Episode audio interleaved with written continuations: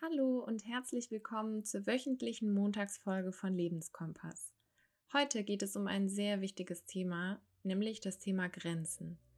Grenzen sind nicht nur ein Konstrukt von außen, wir müssen sie selbst für uns definieren und sie sogar manchmal unserem eigenen Wohl zu Willen verteidigen.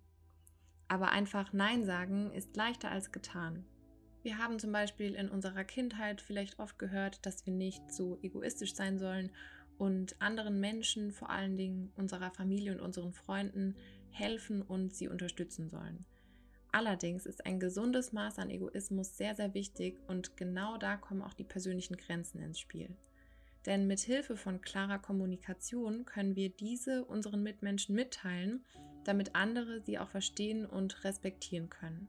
Dabei müssen wir auch keine Angst haben, abgelehnt zu werden, denn eine ehrliche Begründung reicht aus, indem du beispielsweise einfach sagst, dass du etwas nicht möchtest, damit dein Gegenüber dich und deine Bedürfnisse besser verstehen kann.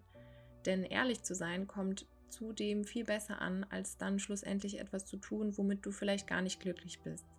Das merken nämlich die anderen Beteiligten meistens. Und auch Konflikte entstehen eher, wenn du zu etwas Ja sagst, wobei du dich gar nicht wohlfühlst oder woran du keinen Spaß hast. Du solltest deine persönlichen Grenzen auch nicht aus einem Harmoniebedürfnis heraus überschreiten bzw. überschreiten lassen. Hier hilft zum Beispiel auch ein respektvoller Umgang mit der sogenannten gewaltfreien Kommunikation, die dabei hilft, auf die Bedürfnisse des oder der anderen einzugehen und sie mit Einfühlungsvermögen zu verstehen und anzunehmen und außerdem eine verbesserte Selbstwirksamkeit spürbar macht. Es geht nämlich nicht immer nur darum, einer Meinung zu sein. Authentizität ist hier das Zauberwort und du selbst musst auch zu deinen gesteckten Grenzen stehen, damit andere sie respektieren können. Denn oft lassen wir uns zu etwas von Freundinnen oder Freunden überreden oder zu etwas einladen, worauf wir in Wirklichkeit gar keine Lust haben.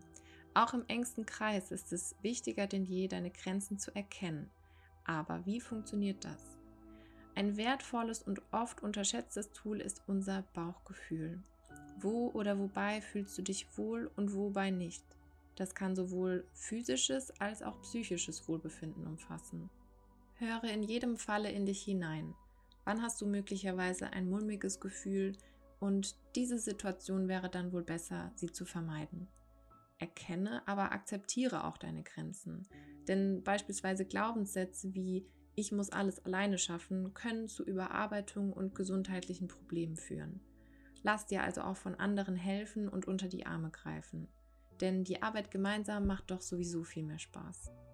Wenn jemand deine persönliche Grenze unbewusst überschritten hat, lass es diese Person bestimmt, aber höflich wissen. Denn oft ist man unachtsam und bemerkt nicht, dass man vielleicht jemandem zu nahe gekommen ist.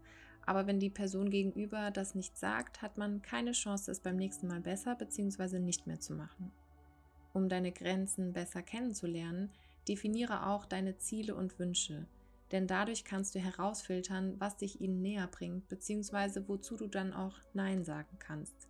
Denn wenn du weißt, was für dich in Ordnung ist und was nicht, gewinnst du an Selbstbewusstsein und kannst besser für dich und deine Werte einstehen. Damit du deine eigenen Grenzen nun besser definieren kannst, möchte ich dir noch Folgendes mit auf den Weg geben und zusammenfassen. Nur wenn du deine Grenzen selbst kennst, können andere diese auch beachten. Höre auf dein Bauchgefühl, wenn dich jemand um einen Gefallen bittet oder dich zu etwas einladen möchte. Hast du ein unwohles Gefühl in der Magengegend, dann solltest du am besten höflich ablehnen. Akzeptiere deine Grenzen, auch was deine Aufgaben anbelangt. Was kannst du alleine schaffen und was nicht? Wobei brauchst du Hilfe, damit es dir langfristig gut geht und du dich nicht überarbeitest. Zelebriere den Lernprozess beim Grenzen setzen.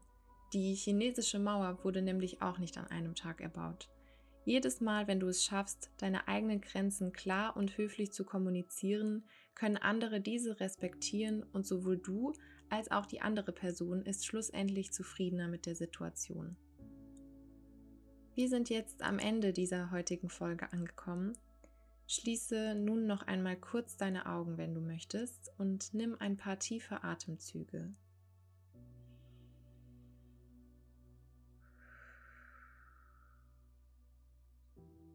Verinnerliche dabei das eben von dir Gehörte oder spule noch einmal zurück, um es dir erneut anzuhören.